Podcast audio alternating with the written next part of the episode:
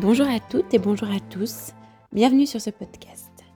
Rendez-vous en voyage est un podcast écrit à deux mains, celle de Philippe, mon mari, et la mienne, Alexandrine. Dans ce podcast, on souhaite vous emmener en voyage, vous faire sourire, vous émouvoir peut-être, vous donner des idées de voyage, mais surtout vous évader pour une vingtaine de minutes de votre quotidien. Nous sommes partis en 2017 en Asie plusieurs mois, et c'est de ce voyage dont je vais vous parler maintenant. Aujourd'hui, nous nous rendons sur l'île de Sumatra en Indonésie. Si l'Indonésie est un pays qui vous intéresse, n'hésitez pas à écouter les épisodes 1 et 2 de ce podcast dans lesquels je parle déjà de l'île de Sulawesi. Nous voilà arrivés sur la sixième plus grande île du monde, gigantesque et pourtant peu touristique. Avant ce voyage, pour nous, Sumatra évoquait surtout la déforestation et les plantations de palmiers à outrance. Sachant que le nord de l'île est très intégriste, nous redoutions également l'accueil de la population locale. Et pourtant, dès les premières minutes, on se sent accueilli par cette population incroyable d'Indonésiens, d'Indonésiens, toujours souriants et curieux. Tous ceux qui ont voyagé en Asie du Sud l'ont probablement constaté, les voyageurs sont amenés à poser sur beaucoup de selfies. On ignore où partent toutes ces photos de nous, mais ces instants volés riment toujours avec beaucoup de bonne humeur. Et à Sumatra, c'est particulièrement amusant car les jeunes filles ne se privent pas pour nous tenir les bras ou même se lever contre nous pour la photo. Nous arrivons donc à l'ouest de l'île sur le territoire des Maninkabao. Cette région est composée de petits villages agricoles au milieu de la jungle et des volcans. On retrouve d'ailleurs une architecture semblable à celle que nous avions vue à Toraja en Sulawesi, à savoir des toits traditionnels qui évoquent les cornes de buffle. L'histoire raconte d'ailleurs que par le passé, les habitants ont défendu leurs terres d'un roi javanais envahisseur. Pour ce faire, la bataille entre les armées fut remplacée par un combat de buffles. Malins, les Minangkabau ont affamé un veau durant plusieurs jours, le privant de lait maternel. Lors de la lutte, le veau se précipita sous le buffle javanais, le prenant pour sa mère, le perforant par ses fausses cornes métalliques qui tuèrent l'animal. Le buffle est donc synonyme de victoire et de fierté ici. Notre découverte de cette région débute par la petite ville de Bukit Tinggi, en altitude et cernée de trois volcans. On y apprécie le gigantesque marché, l'ambiance sur la place centrale et la nature environnante. On y aime moins la pluie, encore très abondante, qui ne réussira pourtant pas à nous freiner dans nos visites. Nous sommes fin novembre, en pleine mousson nous visitons le lac Maninjao, sans réellement profiter de ses belles couleurs, mais contents de pouvoir nous réchauffer avec un chocolat chaud.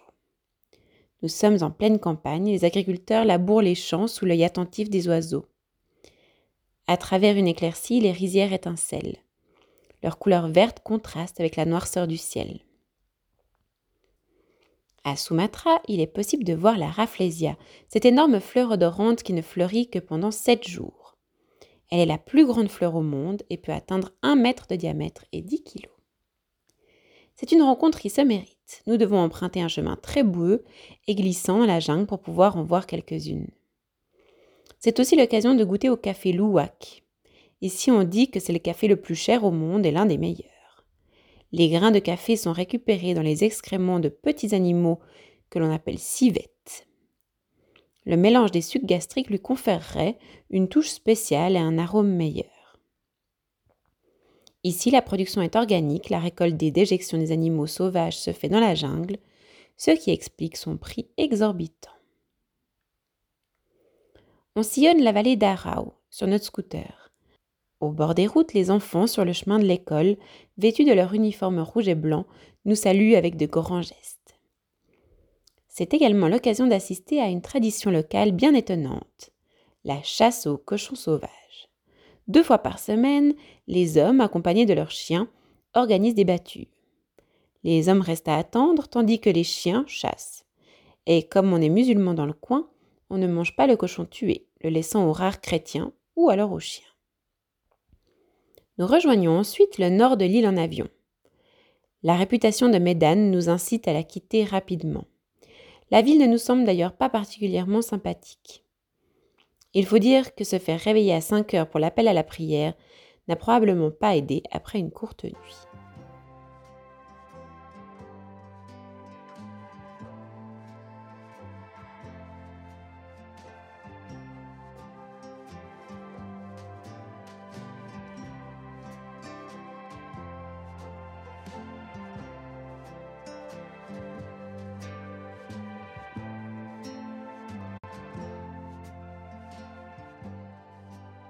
Sumatra une forte activité volcanique.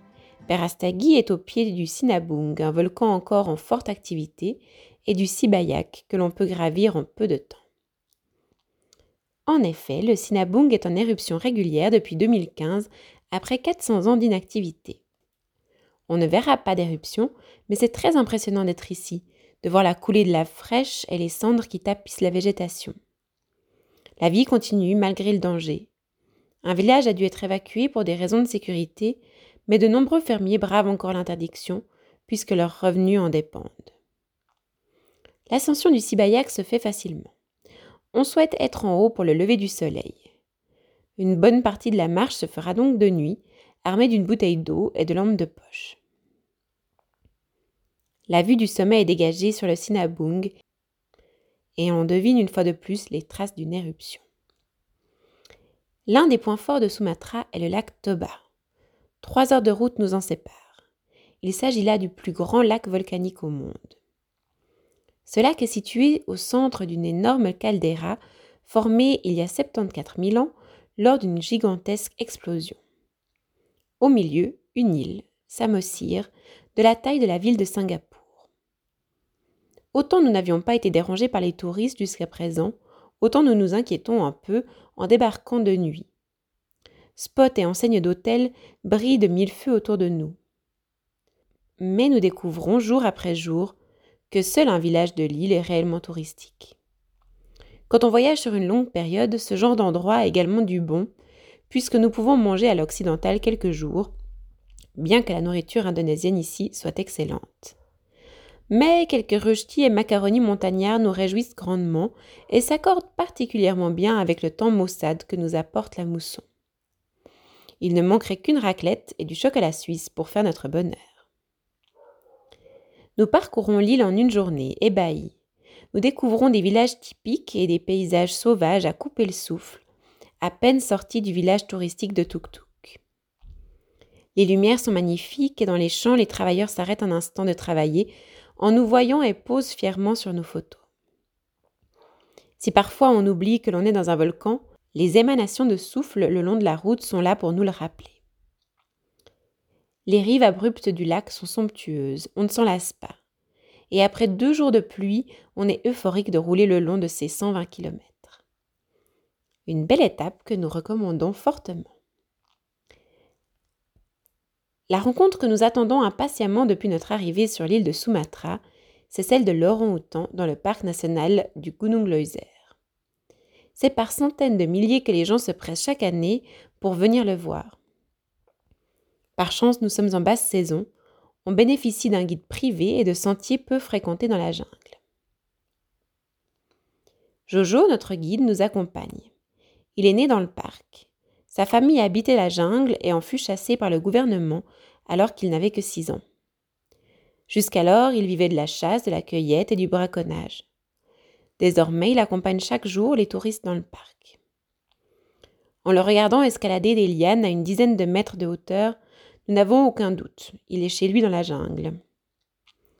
C'est le bonheur quand on tombe presque par hasard sur une femelle orang-outan faisant la sieste à quelques mètres de nous.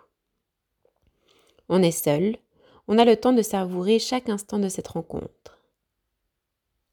Ainsi, dans la journée, on ne croisera pas moins de six orang-outans, littéralement hommes de la forêt, quelques semnopithèques de Thomas, une espèce endémique de singe, et d'autres sortes de singes. Quelle expérience On ne peut voir l'orang-outan qu'à Sumatra ou à Bornéo. J'avais testé l'expérience à Bornéo quelques années auparavant sans succès. Je savoure donc d'autant plus ces moments auprès de ces grands singes qui nous toisent du haut de leurs arbres. Bien sûr, dans le parc, les orang-outans sont protégés. Mais on ne peut s'empêcher de penser au drame qui se joue autour de nous. La déforestation a provoqué la disparition de près de 60% de l'habitat de l'orang-outan, ici à Sumatra, entre 1985 et 2010. Les plantations de palmiers à huile chassent ce grand singe de son territoire. La dernière étape de notre séjour est Banda Aceh. Je me rappellerai probablement toujours de ce terrible trajet pour nous y mener. Nous choisissons de prendre le bus de nuit pour effectuer les 8 heures de route qui nous séparent d'Aceh. Ravi à prime abord du confort et des couvertures fournies, on déchante rapidement car assis juste à côté de nous, un jeune homme semble ne pas supporter le bus, mm-hmm. vomit tripes et boyaux dans le couloir, et ce, toute la nuit. On ne comprend pas pourquoi il ne choisit pas d'aller aux toilettes, et encore moins pourquoi il n'utilise pas son sac en plastique, et ce, malgré nos demandes mimées moult fois. Ajoutez à cela, je commence à me gratter un peu partout. On pense à des moustiques, puis on finit par suspecter la couverture. Au petit matin, on constate que des centaines de piqûres de puces de lit me recouvrent le corps. Entre le manque de sommeil, les odeurs du bus et les démangeaisons, autant vous dire que l'arrivée en ville était attendue. La province d'Aceh a la particularité d'être l'unique province dans laquelle la charia, cette fameuse loi islamique, est appliquée. Cette région est restée durant longtemps boudée des touristes, étant en guerre civile jusqu'au début des années 2000. Puis, il y a eu le tsunami dévastateur du 26 décembre 2004. Sur les 250 000 victimes, 170 000 personnes ont péri dans la province d'Aceh. Ici, chacun a perdu un ou des proches ce jour-là et en parle avec fatalité. What can I do? nous dit notre chauffeur de tuk-tuk, qui a perdu toute sa famille alors qu'il était lui-même à Medan le 26. Il vit encore ici, malgré une certaine peur qu'un tel événement se reproduise un jour. On s'attendait forcément à croiser une population plus renfermée qu'ailleurs ici. Mais on constate rapidement que même là, les gens sont chaleureux et souriants. On y fait une brève escale afin de voir les vestiges d'un bateau sur le toit d'une maison, arrivé par les flots à plus de 2 km du port. Pas loin de là, le tsunami a amené un cargo de 2500 tonnes à 5 km du rivage, rasant un village entier. Impressionnant. Cela nous fait prendre un peu plus conscience de l'ampleur du drame qui a eu lieu ici. On embarque pour la charmante île de Houé, paradis des plongeurs. On vient y chercher de beaux fonds marins et du repos. Pas de chance, pendant trois jours il pleut, sans relâche. Le moral en prend un coup, puisqu'on ne peut rien faire, mais nous étions conscients des risques en venant en pleine mousson.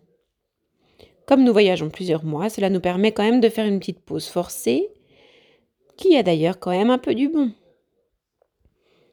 Enfin, le temps s'améliore et nous pouvons parcourir l'île à scooter, sur des routes côtières désertes et magnifiques. Marcher dans le cratère d'un volcan, voir des sources d'eau chaude et nager dans un récif peuplé de poissons multicolores. C'est pour nous l'occasion de rencontrer également le poisson baliste ou triggerfish. Ce joli poisson qui d'apparence n'a rien de bien méchant avec sa bouche ronde et ses petits yeux noirs, mais qui s'avère redoutable lorsqu'il protège son territoire et son territoire, ben, il considère qu'il est du fond à la surface. Mieux vaut donc ne pas être sur son chemin. On se fait de jolies frayeurs, ne pouvons l'éviter pour rejoindre le récif. Quelle idée de craindre le requin quand on a fait l'expérience du méchant baliste titan. Notre séjour en Indonésie se termine ici, dans ces eaux chaudes et entourées de poissons colorés. C'est également ici que se termine notre troisième épisode. La semaine prochaine, nous nous rendrons en Inde, dans la magnifique province du Ladakh. Merci de nous écouter, de permettre à nos récits de voyager. Grâce à ces podcasts, nous plongeons à nouveau dans notre voyage pour notre plus grand bonheur. Si vous avez aimé ce podcast, n'hésitez pas à lui mettre 4 étoiles sur iTunes, à en parler autour de vous et à nous faire part de vos commentaires. C'est toujours un plaisir de vous lire. Rendez-vous également sur Instagram pour être au courant des sorties des nouveaux podcasts. À la semaine prochaine pour un nouveau rendez-vous en voyage.